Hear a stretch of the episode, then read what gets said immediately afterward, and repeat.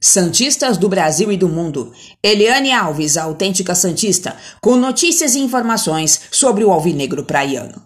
Ainda de olho na atual temporada e com a janela de transferências se encerrando, a diretoria Santista também já começa a trabalhar para o planejamento de 2022. Um dos setores mais criticados na atual temporada, a lateral direita Santista, está apenas com dois jogadores, Madison e Pará.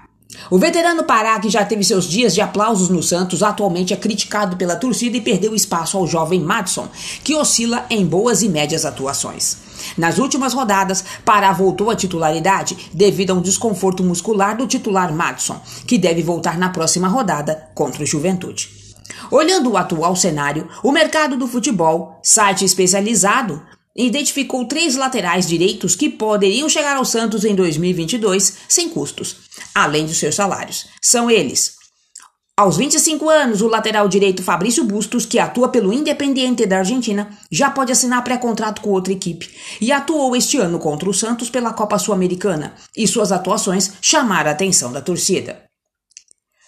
William Emprestado ao Schalke 04 e com um passe vinculado ao Wolfsburg aos 26 anos, William poderia pintar no Santos por empréstimo para a próxima temporada. O jogador já viveu bons momentos da Europa.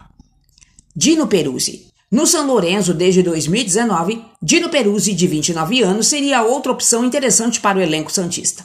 Na atual temporada, Peruzzi jogou em 24 jogos, fez um gol e uma assistência. O jogador se destaca pelo bom posicionamento defensivo e velocidade ao subir ao ataque. Notícia extraída do site Mercado do Futebol. Aplicativo OneFootball.